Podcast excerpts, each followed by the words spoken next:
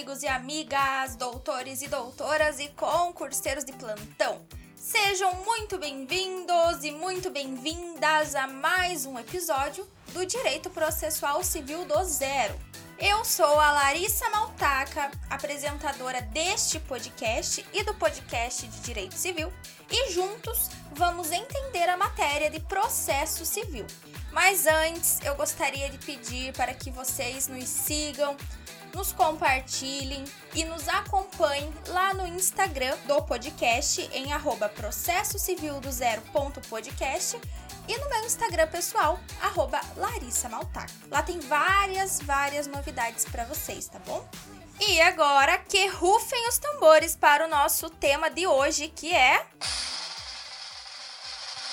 a diferença entre processo e procedimento. Você sabe qual é? Não? Então fica aqui comigo que eu te explico.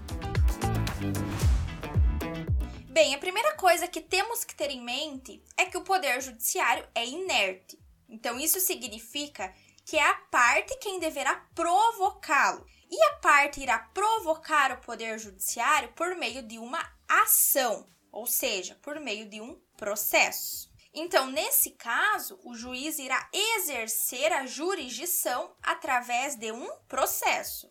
Então, o que é um processo? O processo é o instrumento pelo qual o Estado irá exercer a jurisdição no caso concreto. Então percebam que o processo é o que? É uma série sistemática de ações, ou se preferirem, uma sequência de atos que visam um objetivo. Dentro de um processo, nós temos um processo de conhecimento, no qual o objetivo dele é declarar a existência de um direito, e nós temos também um processo de execução, que é o meio que proporciona o cumprimento de uma obrigação que está fixada em um documento chamado de título executivo. Pessoal, aqui no podcast nós temos um episódio especial que trata da diferença do processo de conhecimento e do processo de execução. Então, se você não lembra muito bem a distinção entre esses dois processos, dá uma passadinha lá. Bem, agora que entendemos o que é um processo, que um processo pode ser tanto de conhecimento quanto de execução, vamos ao procedimento.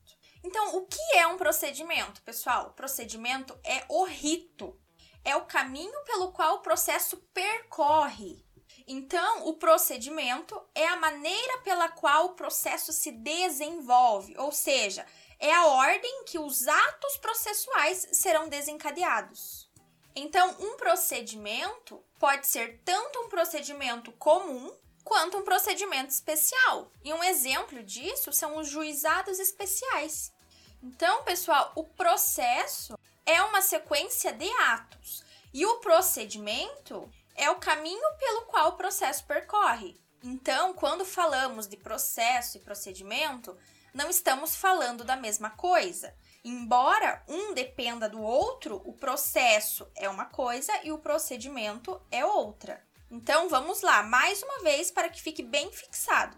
Percebam que, embora sejam dois conceitos diferentes, o processo e o procedimento estão ligados, porque enquanto o processo é o instrumento formado pela sequência de atos processuais, ou seja, é o instrumento para aplicação do direito material ao caso prático, o procedimento é a ordem dos atos processuais, é o modo pelo qual esses atos processuais devem ser cumpridos. E aí, deu para entender a diferença de um processo e de um procedimento? Eu espero que sim. Chegamos ao fim do nosso episódio de hoje. Então não esqueçam de curtir, compartilhar este episódio e de nos acompanhar lá no Instagram de arroba processo civil do zero ponto podcast e arroba Larissa Maltaca. Bons estudos e até mais!